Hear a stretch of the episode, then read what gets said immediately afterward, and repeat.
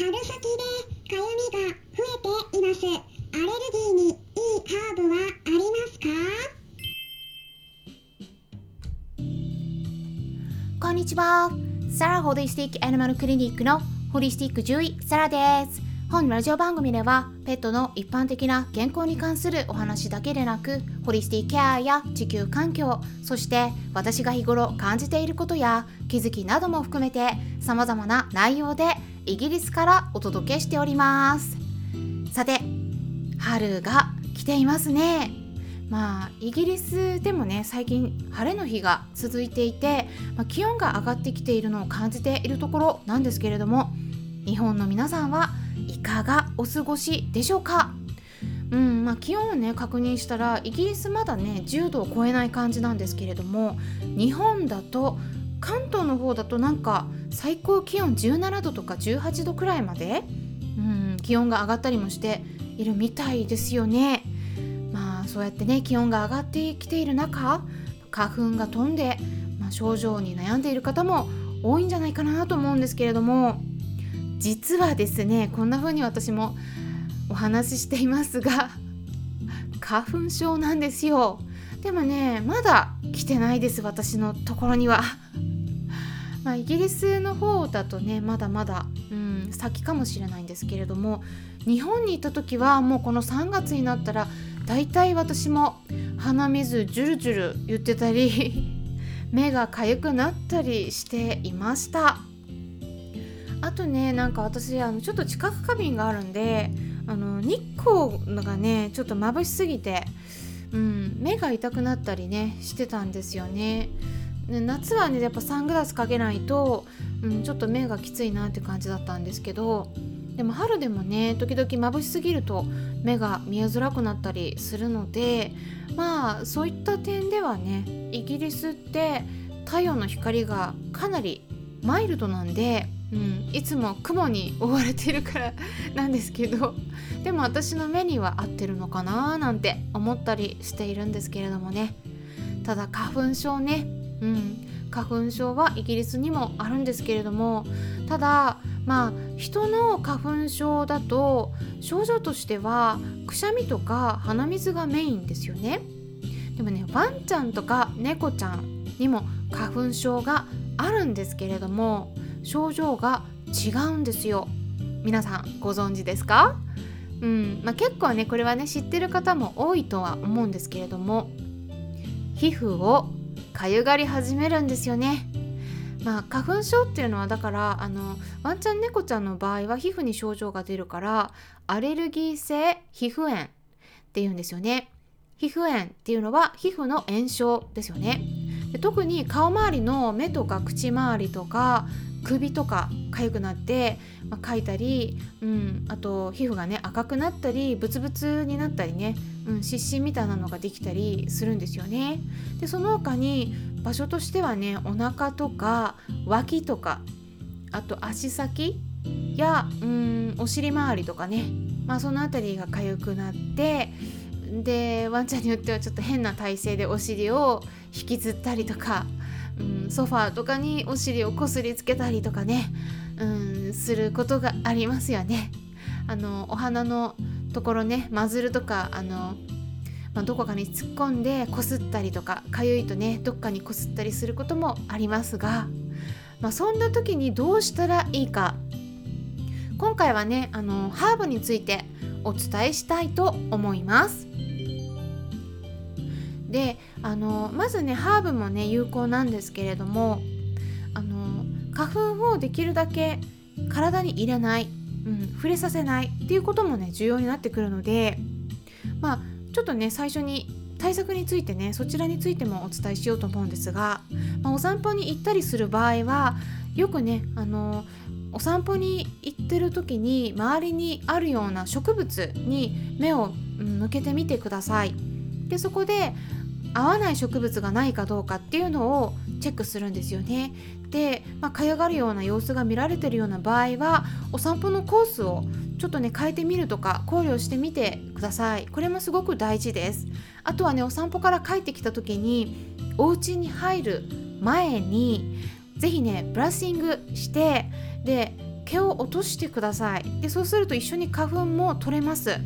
でそれを家の中に入れないっていうこともすごくね重要なんですねあとは洋服をねちょっと飼い主さんもはたくとかはたいて花粉をできるだけ家に入れないようにする。そういう工夫もすごく大事になります。是非ねこれ簡単なのでやってみてくださいね、うん、あのでその他にご家庭で行えるケアとしてはそのハーブのチンキとかカプセルを飲ませるとかハーブティーを飲ませる、まあ、そんな感じでできます。でじゃあ具体的にどんなハーブがいいかお伝えしますと、まあ、やっぱりねあの使いやすくて買いやすいような有名なものをお伝えしたいなと思うんですけれども、まあ、それはですね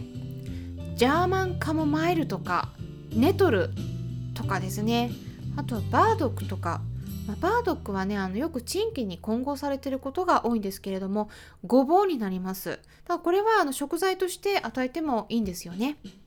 でカモマイル。これね本当に有名なのでね。あの知らない方はうん、あのほとんどいないぐらいなかなり有名なハーブなんですけれども皆さんどうですかね。あのキク科に分類されるお花のハーブでね。結構ねあのヨーロッパは、うん、あの広く利用されていますね、うん、もう本当に代表的なハーブになって普通のスーパーとかでも大体まあハーブティーのコーナーには、簡単に買えるような感じになっているんですね。で日本語だと紙連れって言うんですけどカタカナでね。で香りとしてもね若干リンゴに似た香りを持ってるって言われてるんですけどすごく飲みやすいですよね。で、えー、ローマンカモマイルとジャーマンカモマイルの2種類が有名なんですけれどもやっぱジャーマンカモマイルの方がどちらかっていうとそのアレルギーに対しては皮膚の炎症を抑えたりかゆみを抑えるっていうことで、えー、よくね利用されています。であとはアレルギーって言ったら、うん、もう一つねあるんですけれどもネトル。ネトルもかなり有名です。これアレルギーのハーブってことで有名です。でこれは日本語だとイラクサっていうふうに言われたりするんですけどこれはね葉っぱを利用することが多いです。で葉っぱなんですけどあのだからハーブティーにするとねうん何て言うかねやっぱ、うん、緑茶みたいな、うん、煎茶みたいな味ですかね。ちょっと渋い味なんですけども、うん、ででもねすごく飲みやすいですよ。でこの葉っぱにはねあの普通の植物うんとしてはトゲがあるんです。でそのトゲのところにアレルギー反応を引き起こすヒスタミンって呼ばれる成分が含まれているんですよねこのヒスタミンを抑えるお薬が抗ヒスタミン薬とも言って有名なんですけれどもよくアレルギー用のお薬にはねこのヒスタミンを抑える成分が含まれているんですよね。でこのあのネトルにはね不思議なことにとのこのトゲ葉っぱのトゲにねこのヒスタミンが含まれているんですけれどもそれと同時にこのヒスタミンを抑える成分も両方入っているんですね。なのでこれね生の葉っぱのこのトゲに触れちゃうとヒスタミン多く含まれてるからあの普通のトゲに触れるよりもねめっちゃくちゃ痛いしあのその瞬間だけじゃなくて時間が経過してもじんじんじんじん痛い感じなんです私ねあのうちの庭にネトルがあるんですけど間違って指が当たっちゃった時があって結構ねこの赤みがあの腫れが引くのに時間がかかりました。で結構痛かったです。その瞬間の痛みだけじゃなくてね時間が経ってもじんじん痛いんですよ。すごい独特ですねこれは。で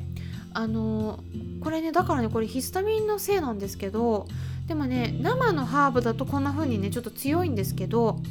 ドライハーブにしてしまうとそのヒスタミンの影響がねかなり減るって言われています。あとはハーブティーの場合はドライハーブをねあのまあちょっと熱を加えるんでね、うん、あの熱湯を少しかけますから、まあ、それでねあのこのヒスタミンの影響がかなり減らせるっていうふうに言われているんですね。なのであのそれでね逆にアレルギーが出るっていうよりはなんかほんと不思議なんですけどあのアレルギーを抑える方向に働くんですよね。なのでネトルね是非よかったら試していただければと思うんですけれどもあのドライハーブでねハーブ専門店で購入していただいたら、うん、ハーブティーを普通に作るような感覚でえ小さじ1杯に対してお湯を 200cc え入れて5分ぐらい蒸すって感じでえそしたらハーブティーを作ることができますので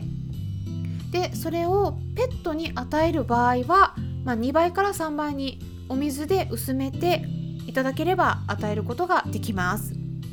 でこれはねあの、まあ、かなり濃度が薄くなるので、うん、どっちかっていうとなんか予防的に使うみたいな感じで本当にこうアレルギーのひどい症状を抑えようと思ったらちょっともうちょっと量濃度があの必要かなって思うんですよね。でそういう場合はうん、あのどっちかっていうとチンキとかカプセルとかそういうものの方が効果が高いです。で、まあ、一応ねあのおすすめのハーブカプセルがあるのでえこれ人用なんですけれどもペットにも使えるんですね。であの人用のなので皆さんね是非飼い主さんでねあの花粉症がひどい場合はちょっと使っていただければいいかなと思うんですけれども概要欄にこれもリンク先を載せておきますので是非参考にしていただければと思います。まあ、こんな感じでねあの今回簡単にお話ししたんですけれども、えー、飼い主さんとペットたちが一緒に同じハーブティーを飲むことができたらもう最高ですよね。うんこんな感じでね。あの春におすすめするハーブについて少しお伝えしていきました。まだまだたくさんあるんですけれども時間にも限りがありますので少しずつお話ししていければと考えています。参考になったという方はよろしければいいねボタンのクリックとかフォローもしていただけたら嬉しいです。それではまたお会いしましょう。ホリスティック獣医サラでした。